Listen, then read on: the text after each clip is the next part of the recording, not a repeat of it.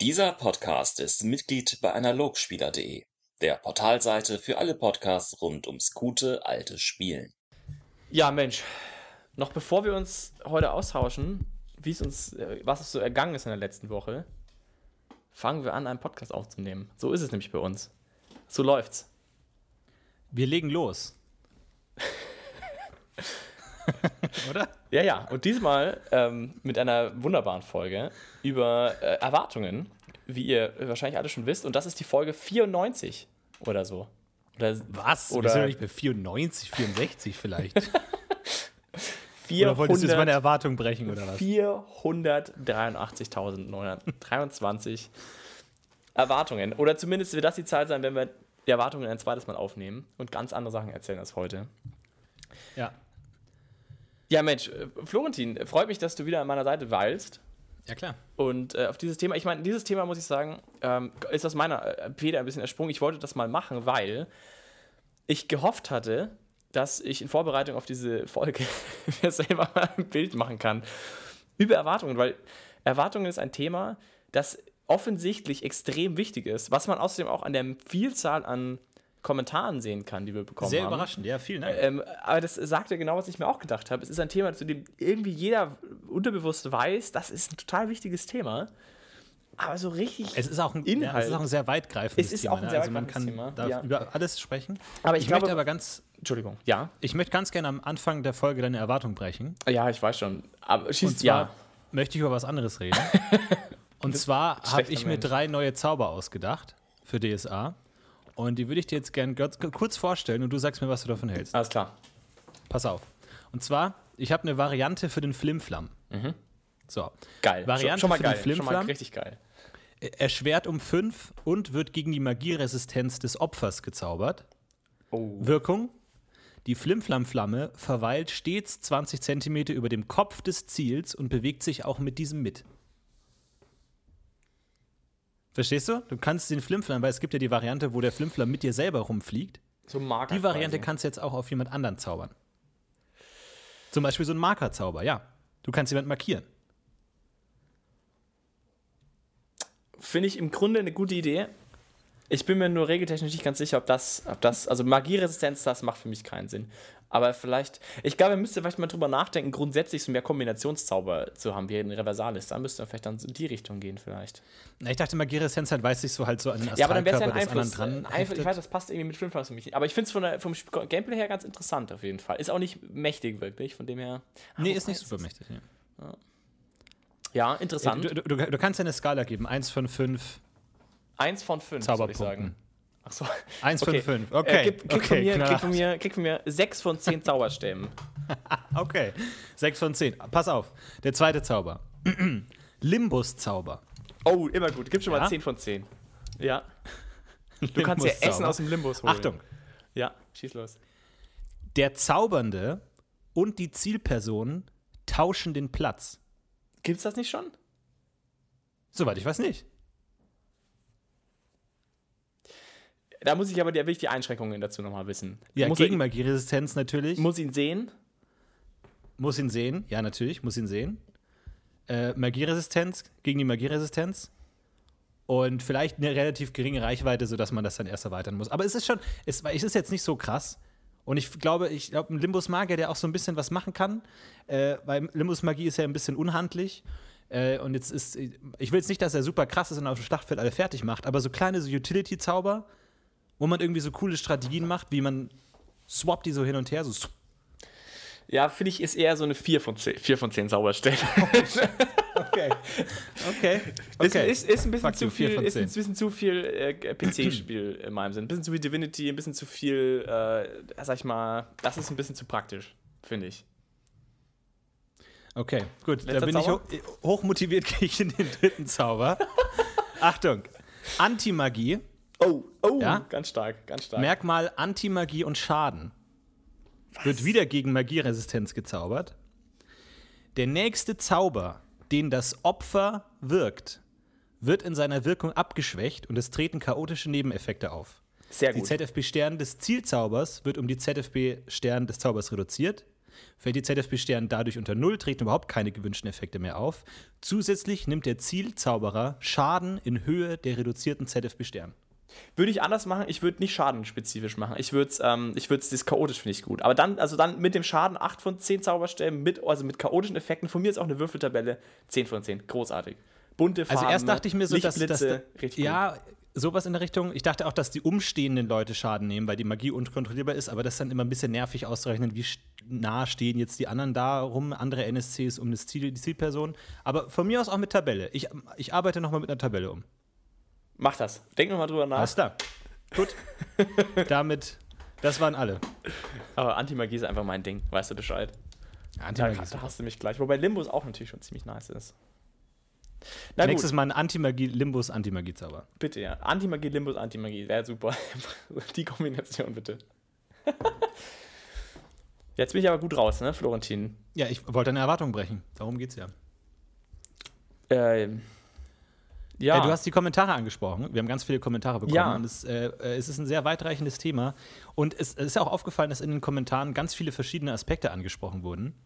Und äh, eigentlich kann man über alles Rollenspielartige reden unter dem Thema der Erwartungen. das Deswegen stimmt. sind wir hier. Das stimmt. Ah, was, ich, was ich eigentlich sagen wollte, also ähm, was ich eben auch wichtig finde, also man merkt total, dass Erwartungen, glaube ich, eines der zentralen Dinge auch sind, die eben mit Rollenspiel überhaupt zu tun haben. Glaube ich. Das, äh, also das haben auch ein paar Leute hier angesprochen. Hier zum Beispiel äh, Pavel schreibt das. Genau, und, und so gibt es ja nicht nur der, nicht der Einzige. Also ich glaube, es ist schon sehr klar, dass ähm, Erwartung, glaube ich, wirklich, äh, sag ich mal, alles beschreibt. Das ist ein bisschen blöd vielleicht, aber vielleicht sollten wir dann definieren, was, was ich zumindest heute sprechen möchte. So zumindest, wo ich anfangen möchte. Ähm, und zwar würde ich Erwartungen und zwar spezifisch auf die Spielwelt ansprechen. Also ich habe ja, ähm, ich weiß, ich ja schön fand, Benny Ramlow hat äh, einen wundervollen Kommentar geschrieben mit allen möglichen Auflistungen von verschiedenen Erwartungen, die er im Rollenspiel sieht, also Meta-Erwartungen, äh, die er sieht jetzt also als äh, die des Spielers sozusagen, also zum Beispiel, dass es ein lustiges Abenteuer wird und äh, dass alle irgendwie Spaß haben, zum Beispiel als Erwartung. Dann äh, IT-Erwartungen, die quasi die, die in der Spielwelt stattfinden und die Helden quasi haben und dann eben sowas wie Plot-Erwartungen, was auch so ein bisschen Meta natürlich ist, ähm, so bezüglich des Spielers, der da eine Erwartung hat, an wie der Plot weiterlaufen könnte. Und dass die drei Sachen so ein bisschen sich unterscheiden. Und das äh, finde ich einen sehr schlauen Ansatz und das möchte ich jetzt mal so aufgreifen. Und mein Punkt, über den ich heute, sage ich mal, persönlich am meisten sprechen wollte, wäre wahrscheinlich so eine IT-Erwartung mit ein paar Ausreißern. Ähm, wobei das natürlich alles dazugehört. Aber das ist, glaube ich, für mich so ein wesentlicher Punkt. Und zwar die These, die ich heute mitgebracht habe, die ich ungefähr so ein bisschen formulieren wollte, ist, dass ähm, ich glaube, für langfristige Gruppendynamik und langfristiges Rollenspiel in einer gleichbleibenden Gruppe das Thema IT-Erwartungen ein sehr wesentliches Ding wird, gerade was, was den Meister betrifft, also wie der Meister sozusagen die Welt auch aufbaut und die Spieler sozusagen mit Erwartungen, sag ich mal, bestückt, glaube ich, ist, ein, ist einer der wichtigsten Tools, ähm, dann langfristig irgendwie eine vernünftige Welt zu zeichnen. Das war, glaube ich, das, was ich ungefähr heute sagen wollte. Und so vom Ansatz her dachte ich mir, weil ich, also unsere, meine, meine Erfahrungen jetzt eben mit der, mit der Borbach-Kampagne, die ich ja meister mit euch schon seit geraumer Zeit, ähm, ist mir immer wieder aufgefallen, wie wichtig es an vielen Stellen war oder auch ist, dass ihr ähm, gewisse Erwartungen an die Spielwelt habt. Dass ihr gewisse Meisterpersonen in der Spielwelt einsortieren könnt, gewisse NSCs ähm, in irgendeiner Weise, sag ich mal, einsortieren könnt, sodass ihr, auch ohne mit ihnen zu sprechen, gewisse Erwartungen an sie habt, damit für, in meiner Sicht die, die Welt gut funktioniert. Und das ähm, ist mir sehr aufgefallen und das fand ich eben super wichtig und wollte ich mal so einfach mal mitbringen und einfach mal sagen, schon was du so, wie du dazu siehst. ich ich werfe den Ball jetzt in deine Richtung. Sag mal Nee, was dazu. Finde ich, find ich absolut essentiell. Erwartungen sind ja immer super, weil sie zeigen, dass die Spieler was verstanden haben. Sei es jetzt eine gewisse Dramaturgie, wie, oh, wir haben schon ganz viele Geschichten über das Monster im Wald gehört und jetzt haben wir die Erwartung, dass da irgendwas Großes, Böses kommt und dadurch entsteht, entsteht eine Spannung, weil wir schon die Erwartung haben, dass da irgendwas ist. Das heißt, die gewisse Dramaturgie des Meisters hat gefruchtet. Äh, oder sei es jetzt äh, ein gewisser Umgang mit der Spielwelt, zu wissen, oh, wenn ich jetzt einem Brausgeweihten ins Gesicht spucke, dann kann ich erwarten, was passiert. So, dann kann ich zumindest besser mit meiner äh, Umwelt äh, umgehen. Also das stimmt auf jeden Fall, äh, dass, dass Erwartungen extrem wichtig sind. Interessant, finde ich, wird es dann, ähm, weil ja, sag ich mal, der, der, der Spieler immer in so einer gewissen Mischposition ist. Absolut, Weil ja. er sowohl Publikum ist, als auch Schauspieler, als auch Drehbuchautor. Das heißt, ähm, in der klassischen Dramaturgie ist es ja ähm, einfacher, irgendwie eine Erwartung zu brechen, weil der Zuschauer rein passiv da zuschaut und sagt, ah, das hätte ich nicht erwartet. Bei Spielen im Rollenspiel müssen sie es aber dann teilweise selber ausagieren, beziehungsweise sind in ihren persönlichen Charakter mehr involviert und ähm, erwarten sich dann zum Beispiel nicht nur von der großen ganzen Geschichte etwas, also wie ich will eine große Geschichte erleben, sondern haben auch noch spezielle Erwartungen an ihre eigenen Charaktere, nicht nur an die große ganze Geschichte, sodass teilweise diese verschiedenen Erwartungen dann auch teilweise in unterschiedliche Richtungen streben können und dann vielleicht äh, irgendwas kaputt machen können. Aber an sich, äh, also ist ja die Frage, ähm, Erwartungen erzeugen Spannung und inwiefern kann es bei Rollenspielen sowas wie Spoiler geben? Also, dass man sozusagen ähm, jetzt der, der, das Abenteuer weniger Spaß macht, wenn man schon weiß, was passiert. Oder muss der Meister ständig seine Spiele überraschen? Oder muss der Meister ständig irgendwie noch was in der Ecke haben? Oder ist es wie ein Theaterstück, das alle schon auswendig kennen, das man dann spielt, wo die, die Unterhaltung dann natürlich für den Zuschauer ist, aber sozusagen auch in der Ausarbeitung? Also ähm, das, das ist ja, finde ich, immer interessant bei Rollenspielen, dass man sich immer so zwischen verschiedenen Kunstformen und Erwartungshaltungen äh, ändert. Ja. Und äh, letzten Endes ist es natürlich auch stark auf, auf jede einzelne Rollenspielgruppe wieder runterzubrechen, wie wir es immer betonen, äh, dass es natürlich auch stark unterschiedlich sind. Also ich glaube, da gibt es dann Rollenspielgruppen, die haben total Spaß daran, dann zum Beispiel auch ihren eigenen Charakter zu opfern oder irgendwie auch was Vorhersehbares zu tun, damit irgendeine andere Dramaturgie wieder funktioniert und sich nicht so stark auf ihren eigenen Charakter konzentrieren und jetzt sagen, so, ich will jetzt alles fertig machen oder sowas.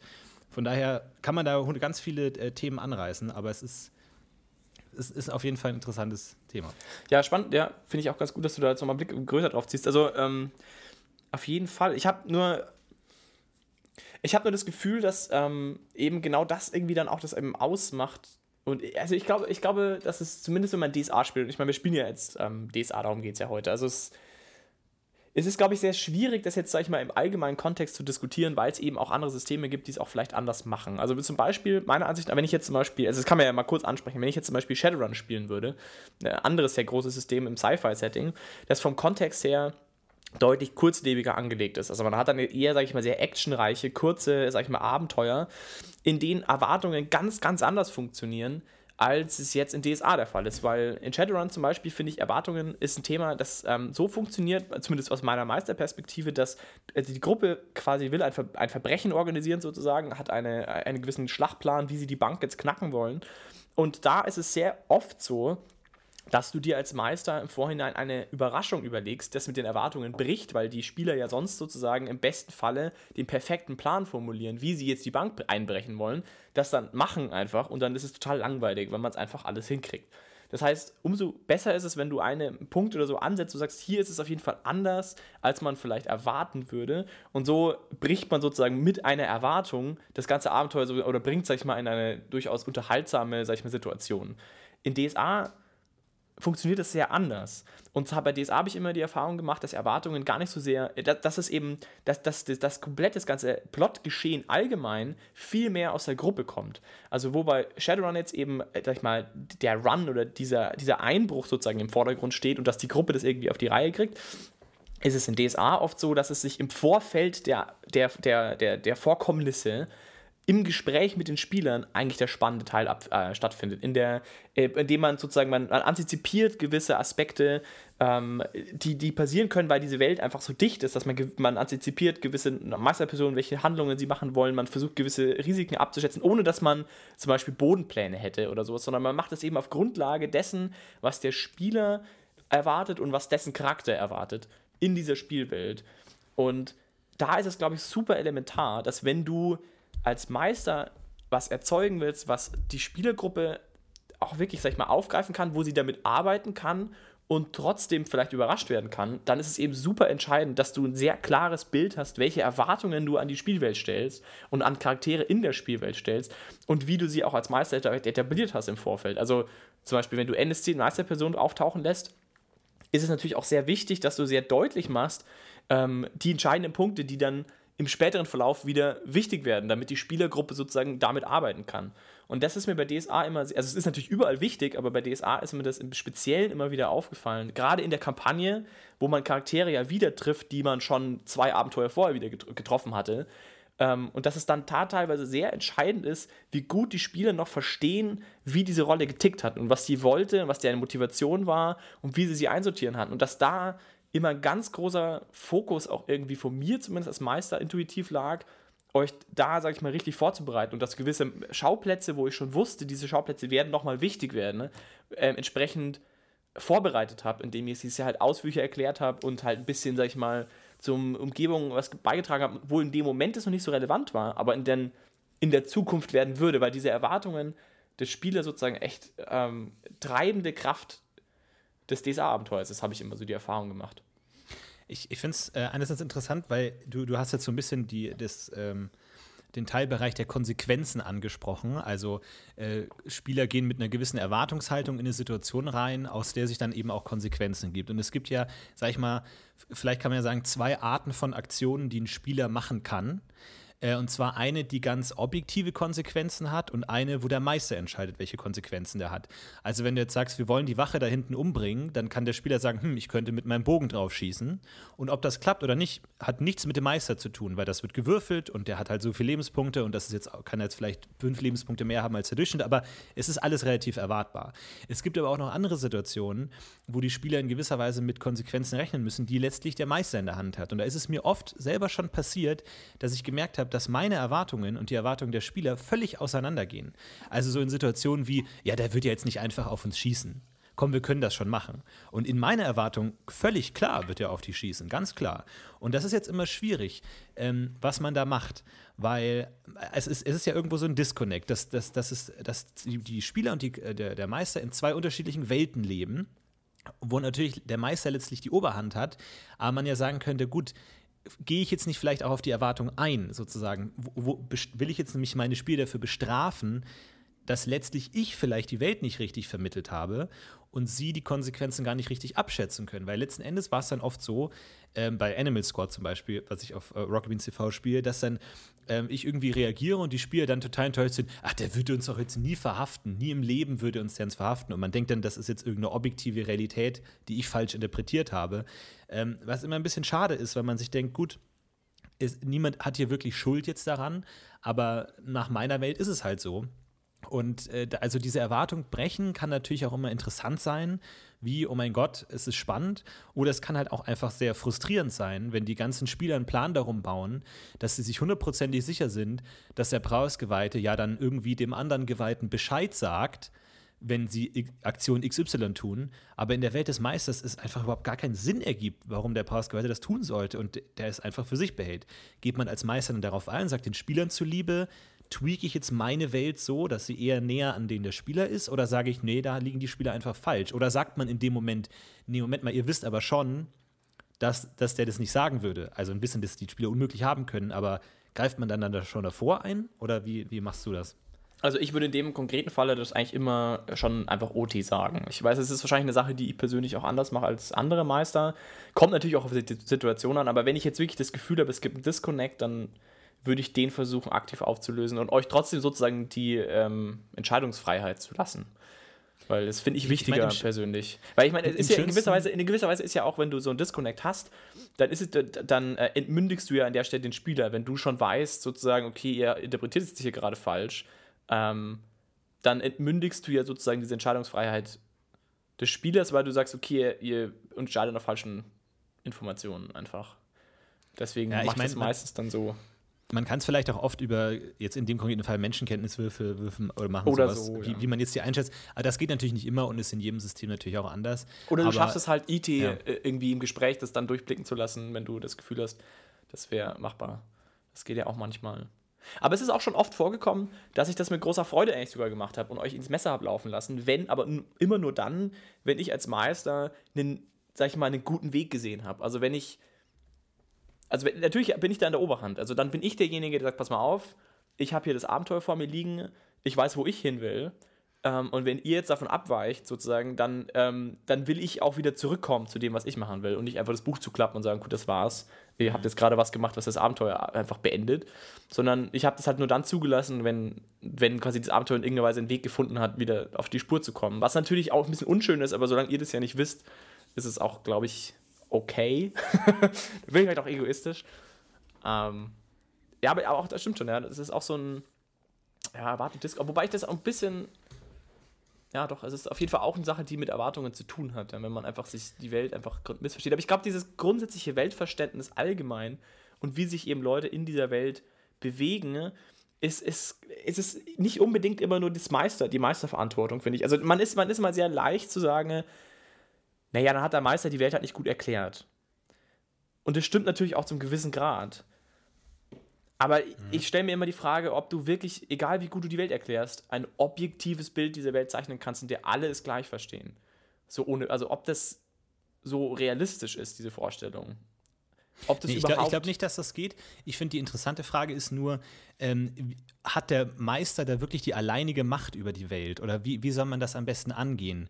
Weil letztens ist der Meister ja auch nur ein Spieler in dem, in dem Spiel DSA, der natürlich die, die Leitung hat, aber ich, zum Beispiel, wenn man jetzt, keine Ahnung, einen Charakter in der, in der Gruppe hat, der jetzt der super Stadtkenner ist, irgendwie, der sein Leben lang in Winsalt lebt und so, und der jetzt eine Aussage macht, wie zum Beispiel, ja, keine Ahnung, hier, wenn ein Adliger hier durch die Gegend läuft, dann, dann traut sich niemand auf die Straßen, weil das ist so ein wichtiger Mensch. Und der Meister sagt, das ist ein Schwachsinn, im Leben nicht.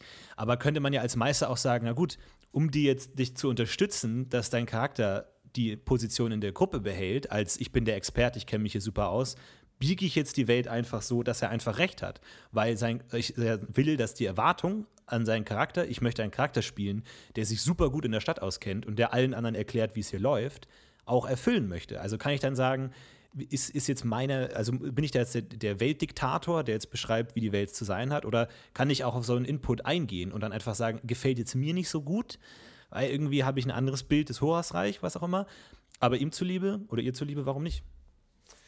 Ja, bist du der Fall, bist wahrscheinlich der Falsche, mit dem du sprichst, oder? Ja, weil du ja Diktator bist, ja, ich weiß. ich bin einfach ein fucking Tyrann.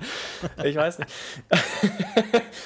Ah, ich weiß nicht, aber ich meine, macht zum Thema Erwartungen. Ich meine, wenn du als Spieler erwarten kannst, dass der Meister all deine Punkte, die du einfach mal so rausballerst, aufnimmt, ist auch schwierig. Also, hm. ich finde es halt dahingehend schon wichtig, dass der Meister, sag ich mal, da die Oberhand behalten kann, weil es natürlich auch eine Frage des Aufwands ist. Ich finde, man darf auch nicht vergessen, Rollenspiel ist ein Hobby. Der Meister setzt sich auch nicht stundenlang vor jedem Spielabend hin und überlegt sich alle möglichen, möglich, also die meisten Fällen auf jeden Fall nicht. Ah, sorry, ihr da draußen, die ihr das doch tut.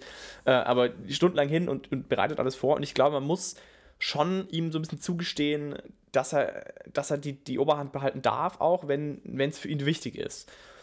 Ich, ich meine, es gibt bestimmt mehr als genug Punkte. Ich, ich glaube, was sehr oft passiert, was sehr realistisch ist, ist, dass der Meister sich keine Gedanken dazu gemacht hat, und wenn es mhm. dann ein guter Einfall ist, dass du dann das aufnimmst und sagst, ah ja, genau, ja. das ist eigentlich eine gute Idee. Das, glaube ich, ist äh, typisch, oder? Ich denke mal, da gibt es viele daraus, die das so machen, die halt sagen, die sich jetzt da keine, keine Ahnung, wenn es halt ein guter Einwand ist, so, ich mache jetzt das Feuer so und so und fürs Feuer machen brauche ich doch Birkenrinde. Äh, also suche ich die jetzt, dass dann der Mann sagt, ja, stimmt, ja, Birkenrinde, ja, genau, stimmt. Und dann halt das aufgreift sozusagen. Ne?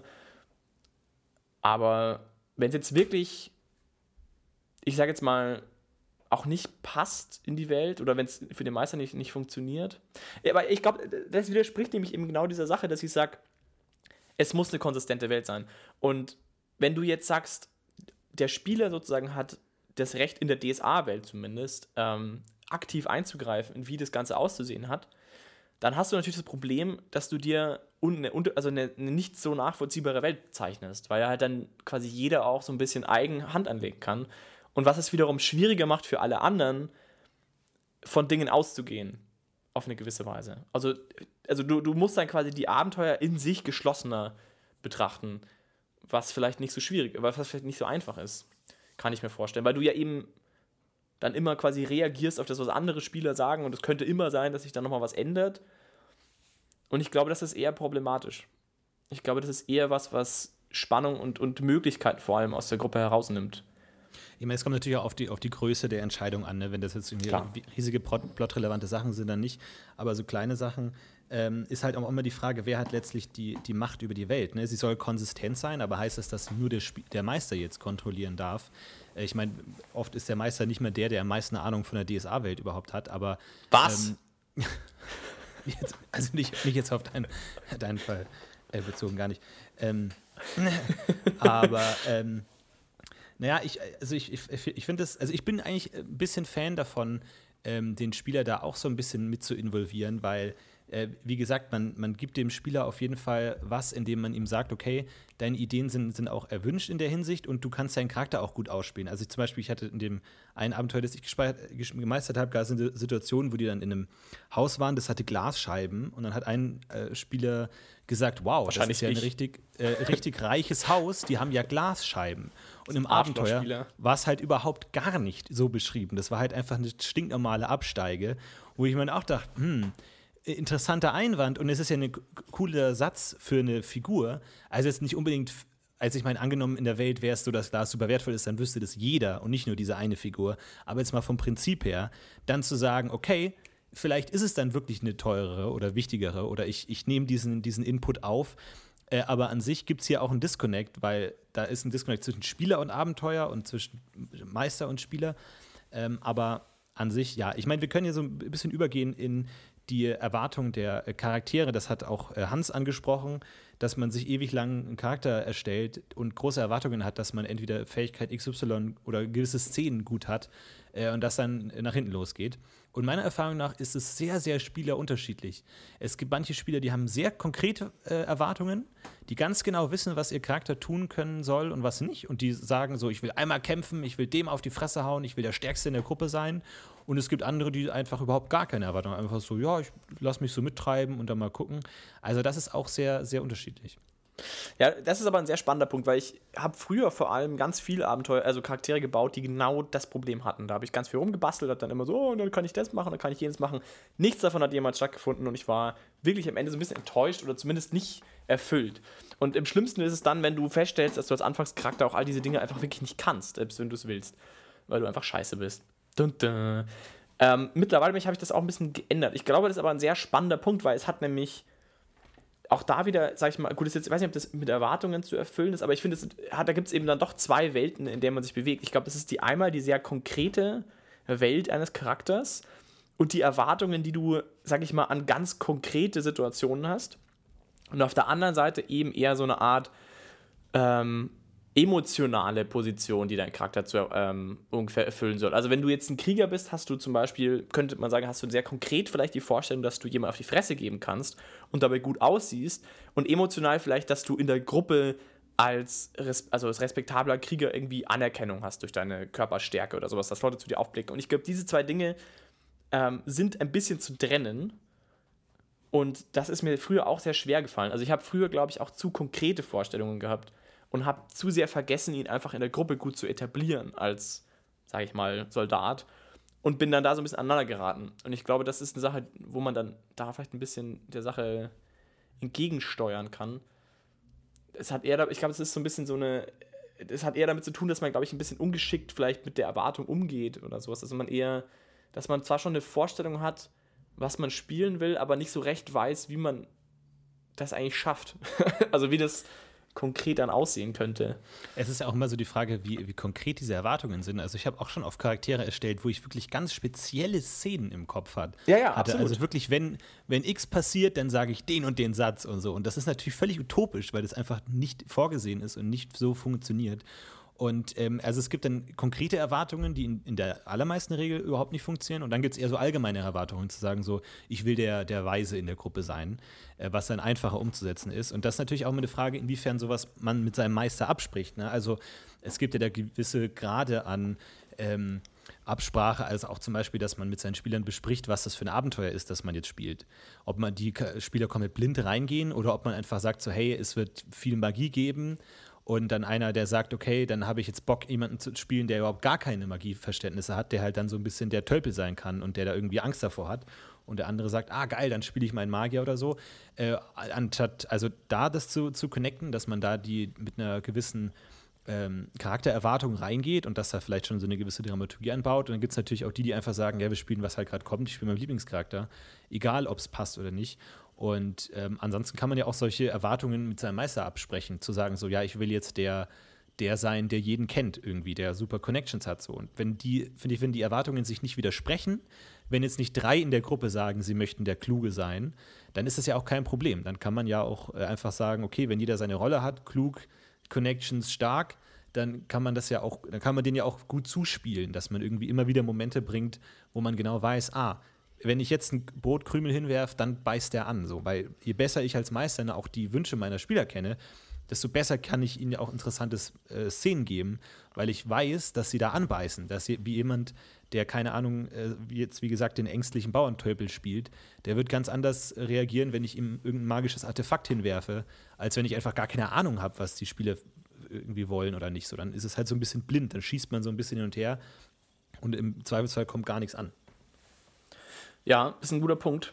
Auf jeden Fall. Hast du das damals gemacht? Ich kann mich, also als du gemeistert hast äh, in unserer Gruppe seinerzeit, hast du da das äh, mit den Leuten diskutiert vorher? Ich weiß gar Überhaupt nicht. nicht. Überhaupt Na, nicht. Sehr gut. Und das gut. ist auch total nach hinten losgegangen, als, glaube ich, nach der Hälfte des Abenteuers der, der Ifian-Geweihte ausgestiegen oh, ja, ist aus der gegangen Gruppe. Ist, richtig, ja. Äh, weil es einfach im, im Abenteuer eine Situation vorgegeben war, in der der Ifian-Geweihte völlig richtig so gehandelt hat, dass er die Gruppe verlassen muss, einfach weil was anderes wichtiger ist in dem Moment.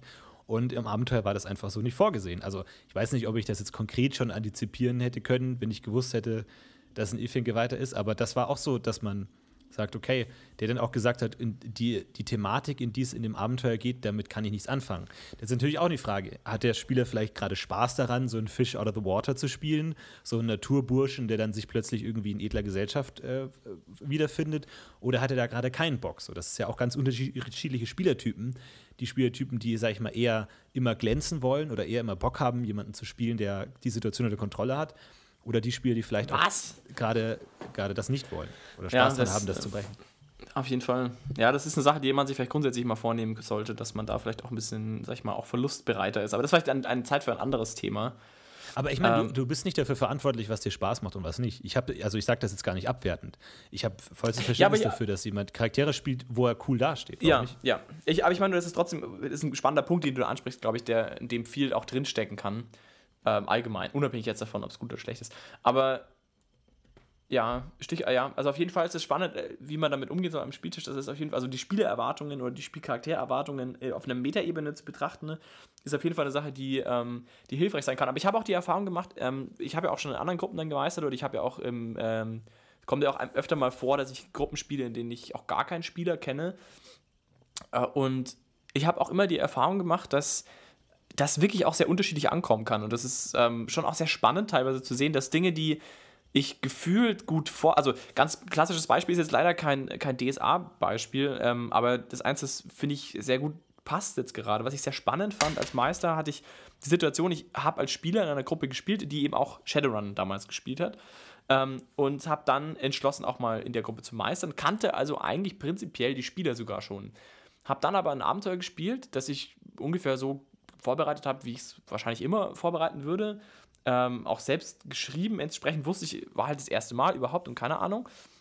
Und da gab es eine Situation, in der sie in eine Wohnung kommen und äh, gewisse Dinge herausfinden sollten. Und ich hatte mir ganz viele, sag ich mal, Hinweise aufgeschrieben und überlegt, wo sie jetzt, anhand von welchen Dingen sie, wenn sie das anschauen, können sie diesen Hinweis finden. Und hatte da ganz viele Hinweise gestreut in der Wohnung, ähm, damit sie dann quasi als Gesamt, im Gesamtbild ungefähr erschließen können, was passiert ist in dieser Wohnung. Und erstaunlicherweise, obwohl ich die Spiele schon kannte, obwohl ich eigentlich schon ein Gefühl dafür hatte, wie alles funktionieren könnte, kam es dann ganz anders und die Spieler haben einfach schlichtweg all, also wirklich fast nichts davon angeschaut, was ich mir aufgeschrieben hatte, haben komplett anders gehandelt, haben dann auch sogar, wollten die Wohnung im Wesentlichen auch wieder verlassen, so nach dem Motto, hier ist nichts. Ähm, und das war echt ein sehr interessanter Moment für dich, für mich, wo ich auch gemerkt habe, dass es dann auch, auch eine sehr intuitive Sache oft ist, ähm, einzuschätzen, wie so eine Gruppe auf eine gewisse Situation auch reagiert. Und ich gl glaube auch, dass das viel damit zu tun hat, wie gut man als Spieler auch den Meister kennt und eben mitdenken kann. Also dieses Plot-Erwartungsding, so was, äh, äh, was kann ich als Spieler ungefähr abschätzen, wo, wo der Meister hin will und was könnte ich als Spieler machen, um denen so ein bisschen nachzukommen. Das hast du ja auch sogar schon öfter mal gesagt, dass eben diese Metaebene dazu, dass man eben äh, als Spieler schon auch metagamed, um einfach den Plot voranzutreiben, in gewisser Weise. Und das, das ist mir da sehr deutlich geworden, dass es ein Aspekt ist, der sehr, sehr wichtig ist, dass die Erwartungen der Spieler auch bezüglich des Plots ähm, ganz elementar sind und die sich eben auch nicht von selbst ergeben, meiner Erfahrung nach. Ich meine, der, der, die grundsätzliche Idee von Rollenspiel ist ja, dass es einen gewissen Pakt zwischen Spieler und Meistern gibt. Es gibt einen Meister, der macht Angebote und muss darauf bauen, dass die Spieler diese Angebote annehmen und einlösen, erwarten dafür aber, dass es sich lohnt. Also wenn der Meister jetzt irgendwie fünf NSCs in Folge sagen lässt, oh, geht nicht in den Wald, im Wald ist es böse, da ist es gefährlich. Und dann gehen die Spieler in den Wald und dann passiert nichts dann sagen die Spieler ja auch, ich fühle mich verarscht vom Meister, weil du hast ein Angebot gemacht und wir sind darauf eingegangen und nichts ist passiert. Das heißt, die gesamte Funktionalität von Rollenspiel basiert darauf, dass es neben der offensichtlichen Kommunikation mit der NSC sagt, geh bloß nicht in den Wald, vielleicht auch noch eine darunterliegende äh, Information gibt, wie das gesuchte Monster ist im Wald oder im Wald gibt es irgendwie Loot, je nachdem, wie, wie das, das System aussieht oder sowas. Ähm, also das ist ganz wichtig und ich glaube, dass wenn du da die Erwartungen zu oft enttäuschst, jetzt aus reinem Fehler, dass du es einfach die, die, die, die, Spieler nicht verstehst und denkst, ja, ich habe das jetzt einfach so als Flavortext, so, wir wohnen hier neben dem bösen Wald und die Spieler sofort, okay, da gehen wir rein und bringen den, den äh, das Monster um und du als Meister, oh fuck, sorry, das habe ich jetzt nur so gesagt. Entweder ist es ein Fehler oder es ist ein bewusstes Erwartungen brechen. Das gibt es ja auch, und das war auch in den Kommentaren oft angesprochen, dass Leute sagen, ja, ich breche dann die Erwartungen oder breche die Klischees, dass da gerade im Wald eben kein böses Monster ist oder sowas. Und dann habe ich die Aussage, ah, die Dorfbevölkerung ist naiv. Ähm, all das ist natürlich punktuell interessant, kann aber letztlich dazu führen, dass das äh, Vertrauensverhältnis zwischen Spieler und Meister zerrüttet wird, was essentiell ist. Weil es ist immer diese, die, der, der Spieler braucht den Meister, braucht Informationen vom Meister, zu wissen, wo sind die interessanten Szenen, wo geht's weiter. Und der Meister braucht den Spieler, der anbeißt. Und wenn die Connection äh, verloren geht, dann läuft es irgendwie äh, schief. Und äh, es geht natürlich auch andersrum dass man, oh jetzt zum Beispiel genau das Gegenteil von dem, was dir passiert ist, dass man einfach am, am, Wegesrand einen Gegenstand beschreibt und die Spieler zehn Minuten lang stehen bleiben und den Gegenstand anstarren und ihn anklopfen und sagen, ja, was ist denn jetzt? Du hast ihn ja erwähnt, also da muss ja was dahinter sein. Also das ist dann so ein bisschen die Gegenseite. Also das ist ja immer so ein bisschen so ein Geben und Nehmen und so ein Suchen, was ja dann auch Rollenspiel irgendwie ausmacht, dann genau zu verstehen, äh, was ist jetzt das Interessante, was nicht. Aber ich glaube, ein, ein erfahrener Meister kann dann auch den, die Hinweise geben, okay, das lohnt sich oder das lohnt sich nicht. Und ich glaube, wenn man lange miteinander spielt, dann checkt man sich auch immer. Und ich glaube, dann ist es auch gar nicht immer nötig, jetzt den Spieler groß zu überraschen oder groß in die Irre zu führen oder jetzt einen großen Twist zu machen, sondern der, den Spieler freut es ja auch einfach zu verstehen und dass diese Kommunikation funktioniert und dass man an einem Strang zusammenzieht und einfach weiß, ah, du sagst mir jetzt zwar, keine Ahnung, äh, Aussage A, aber da ich checke, worum es eigentlich geht, merke ich, dass es genau die Gegenteil äh, wahr ist und sowas in der Richtung. Und ich glaube, je enger diese Verbindung zwischen Meister und Spieler wird und je besser diese unterschwellige Kommunikation, desto besser wird auch das Spiel letztlich, weil man sich dann auch viele klischeehafte Szenen sparen kann und dann oft auch einfach schon ohne viel Worte versteht, ah, okay, in die Richtung soll es jetzt gehen. Ja, Aber äh, ja, ja. Jetzt habe ich, auch so ja als ich meine, man hat, man hat ja als Spieler immer so äh, zwei Orientierungspunkte. So, man hat das Abenteuer an sich und den Meister. Das heißt, wenn man jetzt Metagamen möchte, kann man sich immer überlegen, wie würde ich ein Abenteuer schreiben? Was würde jetzt passieren? Warum wird das jetzt überhaupt erwähnt? Und du hast natürlich die, den Meisteraspekt zu sagen, ah, ich kenne meinen Meister, ich habe das, aber ich finde, es ist schon wichtig, dass man als Spieler auch aktiv ähm, versucht, diese Verbindung zu schließen. Also sich immer zu denken, warum machen wir das jetzt? Warum sagt er mir das jetzt? Warum ist das jetzt wichtig? Und nicht einfach zu sagen, okay, ich lehne mich jetzt zurück und bevor der Ork nicht vor mir auf der Straße springt, mache ich gar nichts. Sondern ich glaube, es ist schon wichtig, das immer mit dieser Erwartung zu versehen, dass alles, was der Meister macht, schon irgendwo hinführt. Das muss der Meister dann auch einlösen. Aber wenn der Meister jetzt sagt, so, ihr kriegt den Auftrag, ihr müsst jetzt, keine Ahnung, zehn Pilze sammeln, dann zu sagen, okay, vielleicht steckt da mehr dahinter, vielleicht ist da irgendwie, geht es da noch um mehr, äh, als statt dass ich jetzt einfach nur Pilze sammle. Schlechtes Beispiel, aber irgendwie, dass man weiß, ja. okay, da, da erwartet mich jetzt mehr, weil man würde nicht einfach nur Pilze sammeln gehen in einem Abenteuer, weil das macht keinen Spaß. Da muss noch mehr dahinter sein. Also ich, ich muss sagen, äh, da möchte ich noch was auf jeden Fall hinzufügen. Also ich, ich glaube, dass du im Grunde da ganz wichtige Punkte ansprichst. Ich, auch auf jeden Fall auch alles richtig, was du sagst, glaube ich. ich. Ja, ich denke schon. Ich weiß nicht, was, was die Community dazu sagt, aber ich glaube, es war im Grunde schon richtig. Äh, ich wollte noch was hinzufügen. Und zwar, das habe ich auch vorhin schon ein bisschen angedeutet, aber das ist jetzt perfekte Gelegenheit. Äh, ich habe ne, hab die Erfahrung gemacht, gerade jetzt in der Kampagne, dass zumindest für mich als Meister sich immer sehr homogen und sehr gut angefühlt hat, wenn man aber diese Verbindung, die, du jetzt angesprochen hast, eben nicht zu deutlich formuliert. Also du hast jetzt gerade ja gesagt, dass du es schon sehr wichtig fändest, dass sich die Verbindung, sag ich mal, über, also schon sehr deutlich zeichnet und man im, zumindest hat sich das jetzt gerade so angehört, im besten Falle als Spieler immer weiß oder zumindest ahnt, ähm, was, was dahinter steht. Also dieses, dieses, sag ich mal, äh, diese zweite Layer, sag ich mal, diese Art Plot-Layer so ein bisschen erahnen kann. Ich würde das nicht in, der, in dieser Stärke auf jeden Fall so betonen. Und ich würde nochmal hinzufügen, dass meine Erfahrung war, dass es immer am besten war, wenn ihr als Spieler eben nicht ganz sicher sein konntet, was ich konkret oder wo ich euch konkret hinlenke. Das jetzt war schon eine, immer, ihr hattet eigentlich immer schon eine sehr gute Vorstellung. Und äh, ich glaube, dass ihr euch in den allermeisten Fällen auch immer dann erschlossen habt, also aus purem, sag ich mal, Gedanken und, und Reden über den Plot heraus, euch immer in die richtige Richtung orientiert habt, also ob ihr jetzt nach links oder rechts reiten wolltet, solltet, ähm, sag ich jetzt mal, habt ihr dann meistens schon anhand der Informationen, die ihr hattet, schon richtig entschieden. Aber es kam in der letzten Konsequenz von euch. Und ich hatte immer das Gefühl, dass ihr als Spieler ein bisschen investierter einfach wart, durch das, dass ihr nicht so ganz wusstet, ob diese Entscheidung Konsequenzen jetzt hat. Also ob die Entscheidung, die ihr jetzt getätigt habt, ähm, in irgendeiner Weise vielleicht zu schnell war, zu einfach war, irgendwas vergessen hat ähm, oder wie weit ihr eben, also wie weit ihr jetzt damit rechnen müsst, dass ihr eben vielleicht euch falsch entschieden habt oder zumindest teilweise falsch. Und diese Unsicherheit fand ich immer sehr bereichernd und hat vor allem vielleicht nicht so sehr den Plot vorangetrieben, sondern die Charaktergeschichten. Ne? Ähm, und diese ganzen Konfliktgebiete innerhalb der Gruppe haben sich vor allem immer daraus ergeben, dass es Diskussionsbedarf gab. Und ich glaube natürlich, wenn du hervorragende Spieler hast, kann es sein, dass es vielleicht größtenteils nicht so wichtig ist. Aber meiner Erfahrung nach ist das extrem nützlich gewesen, einfach ein bisschen, sag ich mal, Flavor in, die, in, in, die, in den Plot zu bringen, ähm, um, um einfach so eine gewisse Unsicherheit noch da zu haben und es eben nicht zu deutlich und nicht zu einfach zu machen. Das fand ich eigentlich immer ganz gut. Ist aber immer damit verbunden, dass man extrem viel Zeit investiert, habe ich festgestellt. Also meine, mein Ansatz war eigentlich immer, dass ich euch Informationen gegeben habe, die ein bisschen undeutlich waren und ihr habt dann darüber diskutiert, was ihr damit anfangen wollt. Und dann habe ich ja gemerkt, inwieweit ihr jetzt sage ich mal, gecheckt habe, was ich euch sagen will oder wo ihr ungefähr steht in der Gesamt, äh, sag ich mal, Konstruktion, dann habe ich euch, wenn ich gemerkt habe, ihr seid zu deutlich auf den richtigen Weg, habe ich euch teilweise konträre Informationen gegeben, die euch zumindest so ein bisschen unsicher machen werden, soll, äh, machen werden lassen sollten, manchmal zumindest. Ähm, und wenn ihr viel zu weit weg wart, habe ich halt dafür gesorgt, dass ihr noch ein bisschen mehr Info kriegt. Aber ich habe immer sozusagen versucht, euch so in so einem gewissen Blase der Unsicherheit zu belassen. Das hat nicht immer funktioniert. Manchmal seid ihr auch einfach sehr gut und checkt das dann auch sehr schnell oder habt einfach eine feste Meinung, wo es langgehen soll, ohne dass es jetzt ich irgendwie noch beeinflussen könnte.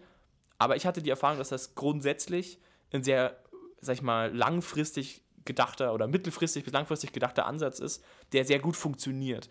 Und bricht eben an der Stelle so ein bisschen mit den Erwartungen. Also auch, ich habe auch teilweise ganz bewusst euch Falschinformationen gegeben, weil ich wusste, dass es funktioniert oder weil ich gehofft hatte, dass es funktioniert. Bis jetzt hat es auch immer noch funktioniert.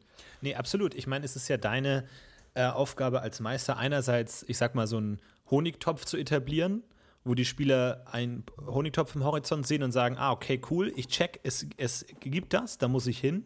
Und wenn das gelungen ist, dann musst du einen möglichst interessanten Weg dorthin bahnen, der nicht, möglichst nicht gerade ist, aber du musst die Spieler erstmal dahin bringen, dass sie checken, die, da, okay, es lohnt sich jetzt in diese Richtung zu gehen, um dann den Weg möglichst interessant zu gestalten. Also da, da gebe ich absolut recht, dass du da natürlich dann ähm, versuchst, es möglichst interessant zu gestalten und konträre Informationen zu streuen und äh, dadurch jetzt vielleicht auch äh, die, das, das Spiel innerhalb der Gruppe dann motivierst, dass du vielleicht gerade dem der jetzt irgendwie, wo alle sagen, das ist eine schlechte Idee, dass du vielleicht gerade in de dem, dessen Richtung dann Hinweise gibst oder so, um das nochmal aufzuwühlen oder sowas in der Richtung. Ähm, aber das stimmt schon. Ähm, aber wichtig ist nur, glaube ich, dass du diesen, diesen Honigtopf hast, dass der Spieler checkt, es lohnt sich jetzt in der Richtung. Äh, interessantes Beispiel auch zum Thema er Erwartungen brechen kam auch äh, in der äh, äh, Gruppe und zwar von Tobi, der, der erzählt, dass er eine, ein Abenteuer, eine Schnitzeljagd-Abenteuer hat, wo man drei Gegenstände einsammeln muss. Und die Erwartung des Spielers ist natürlich 1, 2, 3, sammeln wir ein, aber nach dem zweiten Gegenstand ist dann irgendwas krasses passiert, dass er nochmal alles umgeworfen hat und am Ende war es dann gar nicht mehr nötig, den dritten Gegenstand zu sammeln und so. Und äh, das ist auch ein gutes Beispiel natürlich, dass er die Erwartungen bricht auf einer großen Abenteuerebene, dass die Spieler denken, ich habe das Abenteuer verstanden. Aber wichtig ist natürlich auch in dem Punkt, wo dann es nach dem zweiten Objekt äh, sich verändert, dass dann der Spieler irgendwo checkt, ah, ich verstehe jetzt schon, dass das jetzt auch Teil des Abenteuers ist oder nicht. Also man will ja nicht den Spieler konstant in so einer Schwebehaltung halten, die dann vielleicht auch keinen Spaß macht, wenn man nicht so, was bringt das jetzt überhaupt was? Was machen wir hier? Ist das jetzt alles falsch? Das ist ja auch frustig. So, du musst dann irgendwie schon hinkriegen zu sagen, okay, das ist jetzt zwar überraschend, aber es ist schon Teil der Sache. Ihr seid jetzt schon irgendwie äh, in der richtigen Richtung. Auch vielleicht, wenn der Spieler komplett fernab des Plots ist, glaube ich, ist es trotzdem wichtig, ähm, ihm zu vermitteln, dass es trotzdem irgendwo hinführt. Also, dass dieses Grundvertrauen zum Meister schon noch besteht, dass selbst wenn er jetzt sich komplett entfernt, der Meister noch die Kurve kriegt, um es irgendwo wieder einzu, einzugliedern. Also da, sage ich mal, die Erwartung immer noch aufrechtzuerhalten. Es lohnt sich, jetzt mir zu folgen. Initiative zu zeigen auch.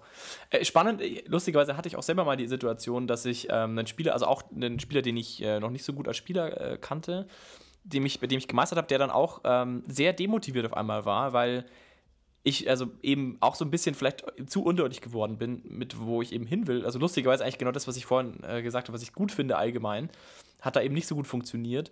Und ähm, die Person war dann auch äh, so ein bisschen so müde, demotiviert und war schon kurz davor, sage ich mal, schlafen zu gehen, so nach dem Motto. Und dann habe ich Bodenpläne rausgezogen von da, wo sie hingelaufen sind, weil ich eben durchaus vorhatte, dass sie da hingehen. Und er war auf einmal wieder Feuer und Flamme, hat zwei Stunden durchgehalten, so ungefähr. Es war echt lustig zu sehen, ähm, wie sehr, also diese Bodenpläne sozusagen, die dann ihm deutlich gemacht haben, ist es vorbereitet, so das war mhm. geplant, äh, haben ihn sozusagen so sehr wieder ins Abenteuer geholt, dass das alleine Grund genug war. Also vielleicht als kleines, äh, also auf jeden Fall auch vielleicht eine ganz gute Idee, wenn man sowas dann machen kann. Aber ja, es stimmt schon auf jeden Fall. Es klappt auch nicht immer, immer perfekt, muss man schon auch sagen. Aber es stimmt schon, dieses ähm, Erwartungsverhältnis, wie man spielt, ist auf jeden Fall für den Spielspaß entscheidend. Das ist natürlich auch wieder ein ganz spezielles Thema von Erwartungen. Das ist ja dann eher so ein bisschen so nach dem Motto Erwartungen, wie das Spiel zu funktionieren hat oder wie viele Freiheiten ich mir als Spieler rausnehmen kann und wie die Kommunikation zwischen Spieler und Meister abläuft, sozusagen so ein bisschen, so in die Richtung gehend, meinst du? Das war ja so, wo du jetzt gerade mhm, ja. erzählt hast. Das ist schon auch ist, ich weiß gar nicht, ich habe das Gefühl, dass diese, dieser Podcast heute einer der kon konfusesten ist, die wir je gemacht haben, weil einfach Erwartungen ein enorm großes Thema ist. Ähm, ist echt schwer, da irgendwie einen Handel zu kriegen. Ich muss auch sagen, es ist auch sehr schwer, Erwartungen irgendwie auf den Kern runterzuspülen irgendwie. Also irgendwie eine, eine griffige, einen griffigen Ansatz zu finden, wie man da irgendwie, sag ich mal, eine Faustregel formulieren könnte zum Thema Erwartungen oder so, weil es einfach so unterschiedliche Blickwinkel gibt, in denen Erwartungen mitspielen, vom Spieler bis zum Spiel, über den Plot, den Spieler im Spiel. Also ich, ich glaube aber auch, ich, ich glaube, zusammenfassend kann man auf jeden Fall sagen, je mehr Meter, desto weniger sollte man, sag ich mal, Experimente, glaube ich, unbedingt wagen. Zumindest ohne Ansage. Also ich glaube, wenn man auf Spiel, also ich glaube, wenn man auf Spielebene irgendwie Experimente wagt, was Erwartungen angeht, zum, zum Beispiel, ich glaube, wenn, wenn eine Spielergruppe grundsätzlich eher davon ausgeht, dass ihre Charaktere überleben werden und du dann einen umbringst, glaube ich, wirst du erstmal ziemlich viel Hass entgegengeschleudert bekommen. Oder zumindest sehr viel Enttäuschung. Und ich glaube eben, das meine ich, also je höher layerig sozusagen dieser, der, die, die Region ist sozusagen, wo man sich bewegt, desto weniger, glaube ich, sollte man unkommentiert mit Erwartungen spielen. Und wenn du auf IT-Ebene bist, glaube ich, kann man es schon freier auf jeden Fall machen. Ich denke mal, das ist auf jeden Fall, so kann man es auf jeden Fall sagen. Aber ob das dann so viel bringt am Spieltisch, ist die Frage. Es, ja, das ist ein interessantes Thema. Das hat auch, auch Stefan angesprochen zum Thema Charaktertod irgendwie, dass man auch ab und zu Charaktere umbringen soll, damit sich die Spiele nicht zu sicher ähm, wären. Ich finde, das ist alleine nicht, ähm, nicht ganz richtig, weil die Frage ist, auf welcher Ebene man äh, Erwartungen schürt und auf welcher Ebene man äh, den Spieler, äh, den Spieler für den Spieler Konsequenzen zieht. Weil, wie gesagt, es gibt eine OT-Erwartung und eine IT-Erwartung. Wenn du jetzt sagst, oh, der Drache ist gefährlich, dann ist es als IT-Erwartung an die Charaktere natürlich, da sollten wir lieber nicht hingehen, weil der ist gefährlich. Aber die OT-Erwartung ist natürlich das genaue Gegenteil. Das ist spannend, da gibt es tolle Sachen, das ist abenteuerlich, das ist toll. Und die Aufgabe der Spieler ist es jetzt, die IT-Erwartung, die IT-Motivation in gewisser Weise zu bauen oder in gewisser Weise mit dem Meister zusammen zu sagen, nein, aber wir müssen unbedingt doch die Prinzessin retten, weil äh, das ist viel wichtiger als unser eigenes Leben und die Gefahr etc. etc. Und das ist ja auch natürlich was, was der Meister mitgibt mit seiner Aussage, der Drache ist gefährlich. Der will ja das Charakterspiel motivieren, der will ja den, äh, den, Spielern die Möglichkeit geben, ihre Charaktermotivation auszubauen und irgendwie auf Differenzen hinzuweisen. Und dann haben vielleicht verschiedene Figuren verschiedene Motivationen, warum sie das jetzt machen. Und dann gehen sie zum Drachen und der Drachen one-hittet die Spieler. Und da würde ich als Spieler sagen, das, so funktioniert es nicht. Und das ist auch kein cooler Charaktertod. Nicht nur, weil jetzt vielleicht das irgendwie Würfelpech war oder keine Ahnung, ähm, aber einfach, weil der Deal ein anderer war. Natürlich, man kann immer schlecht würfeln und das ist dann natürlich vielleicht auch, ähm, wie gesagt, da gibt es dann auch Erwartungen, wie das Spielsystem zu sein hat, also ein rein gamistischer Anspruch, zu sagen, wenn man schlecht würfelt, dann ist es halt auch so. Es gibt aber auch, wie gesagt, und ich glaube, das ist bei DSA, zumindest wie wir Spiel, eher im Vordergrund, jetzt sage ich mal den Storyteller-Aspekt, ähm, wo man sagt, so, ähm, ist, wir haben hier einen Deal gemacht, ne? Du, wir spielen dein Abenteuer und dafür bringst du uns nicht um in erster Linie. Natürlich kannst du immer schlecht würfeln oder wenn wir grobe Fehler machen, dann schon. Aber ich glaube, es ist nicht so leicht zu sagen, man soll einfach Spieler links und rechts umbringen oder ab und zu mal umbringen, weil am Ende zerstörst du dadurch dieses Vertrauensverhältnis, das essentiell ist. Weil ab dann sagt der Meister, der Drache ist gefährlich und die Spieler sagen, ja, okay, dann gehen wir noch nicht hin. Weil irgendwie, keine Ahnung, Alrik ist gestern verbrannt worden, also gehen wir da nicht hin. Dann hast du kein Abenteuer, dann kannst du nach Hause gehen. Also, das ist schon wichtig, das irgendwie diesen Pakt aufrechtzuerhalten. Die Frage, wann dann tatsächlich Charaktere sterben können. Ich meine, es kann natürlich, da muss man natürlich auch die, die Spieler richtig lesen können. Wenn du den Spielern jetzt sagst, wenn die, die, die Charaktere sagen, wir gehen jetzt in unseren Tod, wir, wir, keine Ahnung, wir beten jetzt noch einmal und gehen fester davon aus, dass wir jetzt sterben im Kampf gegen den Drachen, dann ist natürlich was ganz anderes. Dann kann man sagen, gut, dann ist es vielleicht sogar eine OT-Motivation oder eine OT-Möglichkeit, dass sie sterben.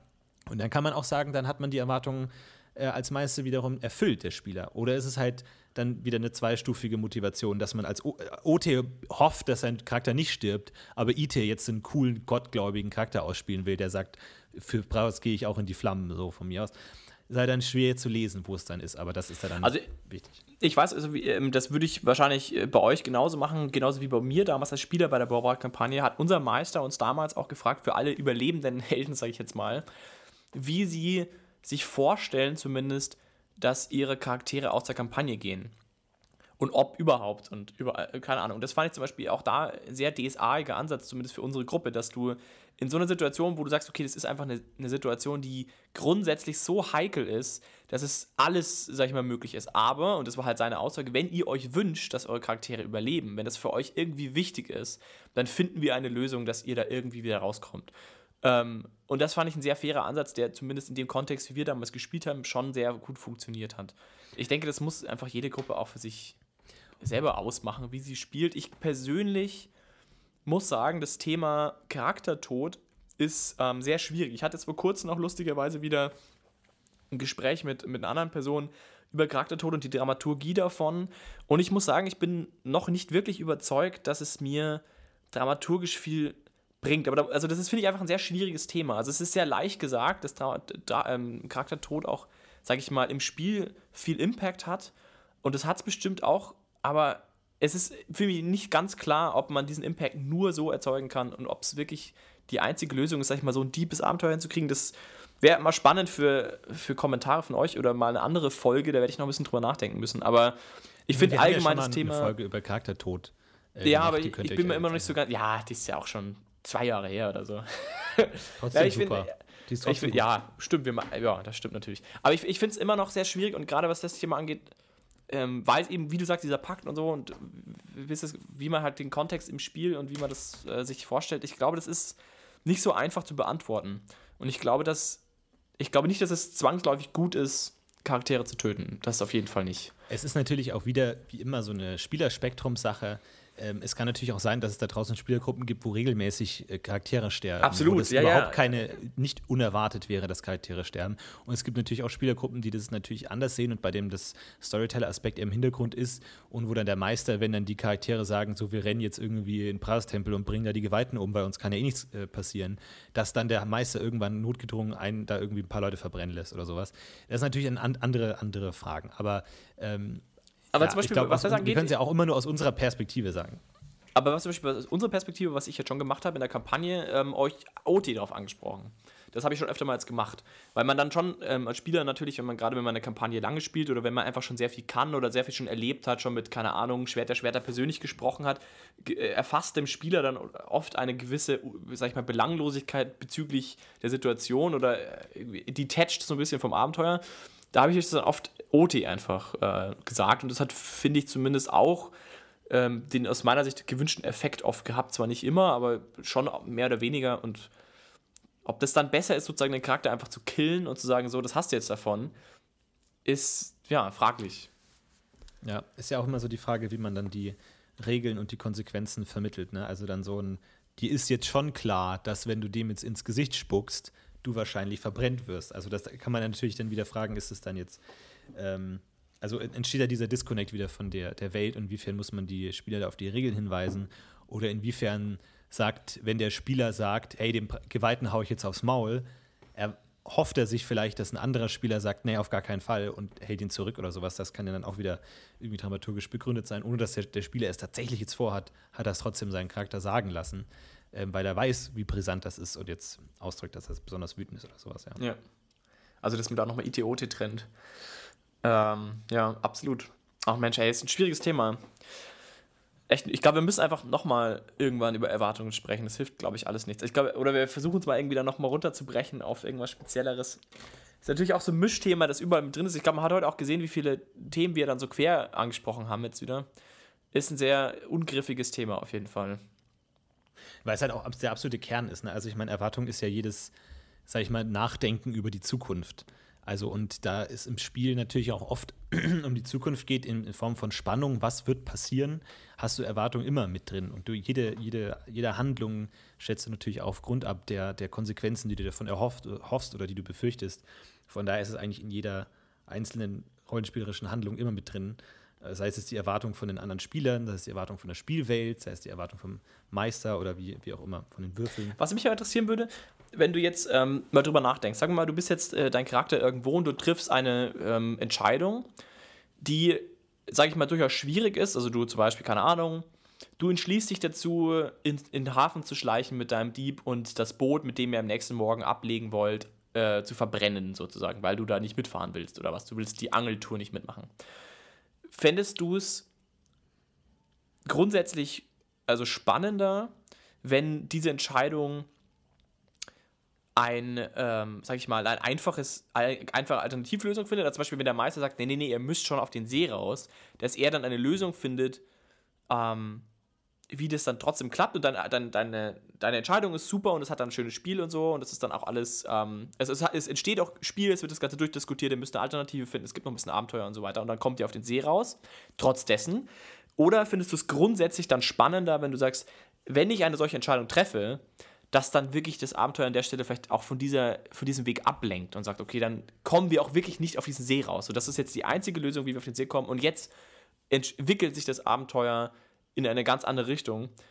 Fändest du das grundsätzlich als Spieler, also was von diesen beiden Wegen findest du so intuitiv spannender? Also Natürlich ich würde sagen, wenn es eine Entscheidung ist, die ähm, die Dramaturgie und das Spiel wirklich bereichert, dann würde ich es auf jeden Fall zulassen, auch wenn ich im Abenteuer Abstriche machen muss und dann ein Akt wegfällt oder irgendwie dann was dann irgendwie drum rumdrehen will. Wenn der Spieler jetzt einfach so sagt, so, oh, mir ist gerade langweilig und jetzt zünde ich irgendwas an, dann äh, würde ich da vielleicht eher dagegen vorgehen oder vielleicht sagen, so dir ist schon klar, dass es super gefährlich ist und was auch immer. Ähm, aber an sich, glaube ich, habe ich da nichts dagegen, äh, weil man die meisten Sachen ja auch irgendwie umschiffen kann. No pun intended, aber dass es dann vielleicht doch irgendwie äh, anders ausgeht.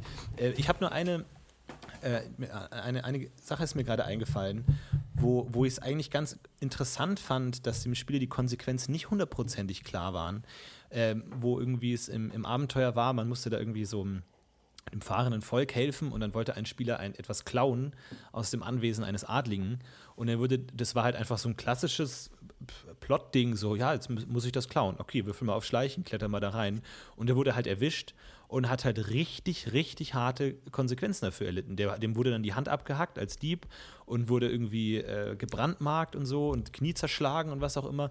Und es war eine richtig heftige Szene, weil uns als Spielern das alle nicht so hundertprozentig klar war, dass das wirklich die Konsequenzen sind, wenn man einem Adligen was klaut, bestenfalls. Und das war dann schon interessant. Ich glaube, hätte da der Meister davor gesagt, nee, dir ist schon klar, was die Konsequenzen sind. Wahrscheinlich hätte es nichts geändert, weil es ja einfach Plot ist und im Endeffekt der Meister sich seinen eigenen Plot zerschießt, wenn man ständig auf die Gefahren hinweist. Ähm, aber das war dann schon in der Hinsicht krass, war auch, glaube ich, ein ganz neuer Charakter, der halt dann einfach erledigt war. Ähm, aber da fand ich es dann schon interessant, dass halt plötzlich ein die Realität so greift und man plötzlich halt so, okay, das war jetzt sag ich mal, OT irgendwie, haha, ein Plot-Element, aber IT ist das halt wirklich eine harte Welt, wo dann auch Leute draufgehen. Also da hat dann dieser Schockmoment gut funktioniert, ähm, aber ich würde da vorsichtig sein mit solchen Sachen und wenn es jetzt wirklich ähm, vielleicht ein liebgewonnener Charakter ist, vielleicht ein bisschen vorsichtiger sein oder so. Ich glaube, was, was an diesem konkreten Fall auch so spannend war, jetzt unabhängig von den Erwartungen, ähm, aber zum Thema Plot-Dramaturgie, ist, dass man als Meister eben schon immer will, dass eine Aktion des Spielers zu einem Spiel führt dass es schon die, die, die Ideologie war. Und in diesem konkreten Fall kann ich mich noch erinnern, war das nämlich so, dass dieser Spieler äh, kurz bevor er entdeckt wurde, sich dazu entschieden hat, eben keine Entscheidung zu treffen. Also er war sozusagen, äh, so hat die Entscheidung quasi in die Hände des Meisters gelegt, indem er eben nicht agiert hat. Er war quasi in einem Zimmer und es, er war kurz davor entdeckt zu werden und er hätte auch irgendwie loslaufen können und versuchen können, irgendwie, keine Ahnung, irgendwas zu machen ähm, und eine Entscheidung zu treffen, wo der Charakter jetzt hinlaufen könnte oder versuchen könnte, sich zu, oder irgendwas, neu, irgendwas sich auszudenken, mit, weiß ich nicht, mit Schwertern um sich zu werfen, keine Ahnung was.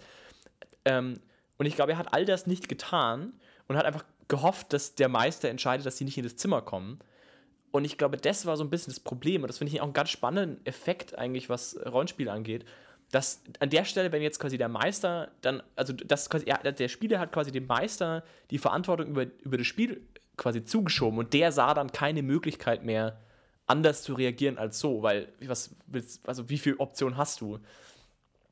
Ähm, und das fand ich eigentlich einen ganz spannenden, sag ich mal, dramaturgisch oder so, so Rollenspieldynamischen Effekt eigentlich, dass es dann vielleicht in dem Fall besser gewesen wäre, irgendwas zu riskieren und, sag ich mal, Verantwortung auf den Spieler oder auf den Charakter zu laden und dann vielleicht so irgendwie einen Weg zu finden, rauszuwuseln, weil dann kann der Meister irgendwie da was machen. Aber wenn du nichts tust, du einfach die, hart, die härtesten Konsequenzen abkriegst, weil der Meister es nicht, nicht mehr drauf eingehen kann. Also es, ja, es ist echt ähm, auf Messers Schneide, weil es nicht so leicht ist. Also du willst natürlich dem, also du willst ja, dass der Spieler sich entscheidet. Ich sag mal, du willst, dass der Spieler sich entscheidet und nicht aus Konsequenzen auswählt. Wenn du dem Spieler jetzt sagst, dir ist schon klar, wenn du jetzt nichts tust, wirst du verhaftet das, dann nimmst du dem, reißt du dem Spieler komplett die Freiheit, weil dann sagt der Spieler, ja, dann mache ich natürlich irgendwas. So, du willst natürlich schon, dass der Spieler selber die Konsequenzen abwägt. Und du musst eigentlich als Meister dafür sorgen, dass der, der Spieler die, die Ressourcen hat, die Konsequenzen abzuwägen, trotzdem über die, noch die, die richtige Entscheidung zu treffen. Also zu sagen, ähm, ja, keine Ahnung, vielleicht ist, ist es jetzt sicherer, mich zu verstecken in meinem Versteck und hier zu bleiben, als jetzt durch die Wohnung zu rennen und das ist äh, laut oder sowas. Ähm, dann sag ich mal, selber dann zu sagen können, fuck, hätte ich mich doch anders entschieden, aber es ist trotzdem eine faire Konsequenz. Aber es ist schwierig, weil oft sowas auch ja, frustig rüberkommt. Weil, wenn man dann denkt so, naja, ich wollte ja, ich dachte, es wäre jetzt klüger, in meinem Versteck zu bleiben und eben nicht wegzurennen. Und dann hast du wieder diesen Disconnect, dass der Meister denkt, ja gut, du hast ja nichts gemacht, aber vielleicht ist nichts tun gerade die aktive Entscheidung des Spielers war. Und dann ist echt super schwierig. Aber ja, ich meine, in dem Fall hat es auch zu coolen Szenen geführt und am Ende mussten wir dann Verteidigungsplädoyers halten, warum er ein guter Mensch ist und so. Und das hat dann, ist dann komplett abgedriftet, aber war auch wieder interessant, weil es halt so was komplett anderes war. Aber es ist schon nicht leicht. Meister sein wurde ihm nur leicht. die Hand abgehackt. Naja. Ja, war eine schwierige Situation. Aber spannende Situation auch irgendwie, stimmt schon, ja. Das zählt, zählt das als Charaktertod? Wahrscheinlich. Ja, ist ja die Frage. Wenn du Dieb bist und ja kein Knie mehr hast und keine Arme, dann es gibt ja einen symbolischen Tod und einen echten Tod und der ist eigentlich, er kann da noch paktieren vielleicht, aber wer, welcher, welcher Erzdämon will schon so einen Anhänger? Geht zum Zarheiligtum und sagt, hey, kann ich meinen Arm wieder haben? Und die klar, sagen, ja, gerne. klar. Warum bist du nicht gleich Dafür kommen? sind wir ja da. Ist ja kein Problem. Ach Mensch, Florentin. Ich, ich bin, ich weiß auch nicht, ich glaube, ich, ich würde es ungefähr dabei belassen heute. Ich weiß nicht, wie es dir geht. Hast du noch was? Ähm nee, ich denke denk nur gerade über die, die Konsequenzen nach, weil es ist ja. Ich meine, im schlimmsten Fall nimmt man dem Charakter, dem Spieler komplett weg, indem man die Konsequenzen aufhört. Aber ich glaube, äh, zumindest habe ich es zumindest vers versucht als Meister, ähm, sage ich mal, versuchen, in, in, der ersten, in der ersten Begegnung milde zu sein äh, aber die Gefahr zu verdeutlichen, sodass die Charaktere dann ihre Lektion selber lernen müssen. Dass ich nicht, man will, man will ja nicht sagen, hey, XY ist gefährlich, weil es ist ja Show, don't tell. Wenn du sagst, es ist gefährlich, wird es wahrscheinlich nicht als gefährlich gefühlt, sondern man weiß es dann nur. Das ist ja scheiße. Du willst ja, dass der äh, Spieler wirklich sich in Gefahr fühlt, sodass du wirklich jetzt, keine Ahnung, ihm, ihm zeigst, du bist jetzt gerade noch mit dem Tod weggekommen. Beim nächsten Mal weißt du, eine ähnliche Situation ist gefährlich. Und so dass du dann vielleicht die Konsequenzen so erstmal in, in der ersten Situation äh, milde aufbaust, um dem Spieler dann zu vermitteln, ich bin jetzt noch mal äh, milde mit dir gewesen, weil du wusstest es vielleicht als Spieler nicht so hundertprozentig, aber jetzt weißt du es. Und dann, wenn er es dann noch mal macht, dann hat er Pech gehabt. Ja, ja. Ich Kopf glaube, ab. dass Show, ich glaube, Show ist sowieso grundsätzlich ein wichtiger Punkt. Also unabhängig von so, von so dramaturgischen Aspekten, sondern auch, glaube ich, allgemein in der Welt, um eben Erwartungen überhaupt erzeugen zu können, glaube ich, ist ganz wichtig, dass man sich die Zeit nimmt, auch Sachen zu beschreiben und zu erklären und irgendwie Bilder zu erzeugen. Ich glaube, das ist allgemein im Rollenspiel einer der wichtigsten äh, Treiber für, für Vorstellung einfach, dass du als Meister einfach daran arbeitest, auch diese Welt zu zeichnen. In allen Belangen. Dass du gewisse Dinge auch gegeneinander aufwiegen kannst, dass du sagen kannst, dieser Typ ist nicht so gefährlich wie der andere Typ, den ich schon mal getroffen habe. Ähm, dass du irgendwie ein Gefühl bekommst für Gefahr in dieser Welt, für Möglichkeiten. Ich glaube, das sind alles Dinge, die man einfach durch, ja, durch, durch Meistern und durch Spielen, glaube ich, hauptsächlich erzeugen muss, um dann eben so eine Erwartung überhaupt zu, zu kreieren. Ne? Ich bin jetzt auch sehr gespannt, ähm, wie, wenn man, also wie, naja, egal, also ein langes Thema, aber ich glaube, ich, ich, egal, hacken wir das hier ab. Ich glaube, das ist so der, der, der Punkt, den ich auch nochmal wichtig fände, auf jeden Fall. Ja. Auch bezüglich Gefahren, das stimmt schon. Gefahr, äh, ist das ein interessantes Thema? Also das hat, hat Haben wir das nicht als Thema so, ne? Nummer 4 oder so? Sind nicht Themen, also Gefahr ist, glaube ich, eines der ersten Sachen. Da gibt, ich kann mich noch erinnern, da waren wir, glaube ich, 14 und haben über, über Räuberbaronen gesprochen. wir so. müssen auch mal wieder so eine Throwback machen, dass wir irgendwie alte Wenn irgendjemand, genau, wenn einer von den Zuhörern Lust hat, äh, einfach mal fra uns Fragen zu stellen über Podcasts, in welchem Podcast wir was sagen, in den ersten zehn Stück. Ich glaube, wenn irgendjemand mir sagen könnte, über was wir im Gefahr-Podcast sprechen, das wäre schon mal super interessant. Ich glaube nicht, dass wir Gefahr-Podcast gemacht haben, oder? Doch, doch, doch, doch, doch, doch, doch. Oder? Ich glaube schon. Ich schau mal kurz rein. Ich muss mal kurz ins Internet gehen. Ich glaube nicht. Mut jetzt hatten wir, was ja so ein bisschen da reinspielt. Jetzt pass auf. Jetzt habt ihr mich so, jetzt müsst ihr alle zuhören. Wir ich glaube, Gewalt wir hatten Mut, auf jeden Fall. Wir hatten Mut und da spielt ja Gefahr so ein bisschen mit rein. Ach Quatsch. Wir keine, müssen wir Gefahr machen. Dann müssen wir echt jetzt bald mal Gefahr machen. Das war mir gar nicht bewusst. Du hast völlig recht. Also wir haben Gewalt, Autorität und Mut, die ersten Danger. wesentlichen. Wollen wir eigentlich mal die ganzen Eigenschaften durchgehen? Unbedingt. So Körperkraft. Intuition. Was ist Intuition? Da könntest du bestimmt 40 Minuten lang drüber reden, was genau Intuition ist, weil das weiß niemand. Wir machen erstmal die Interessanten. Wir machen Intuition und Charisma vielleicht. Und dann irgendwann auch Körperkraft. Ich habe mich vor kurzem gefragt, ob wir das Thema Zar überhaupt schon gemacht haben. Ja, wir haben alle Götter hinter uns. wir können wir? nur von, von, mir aus nochmal von vorne anfangen. wir haben es.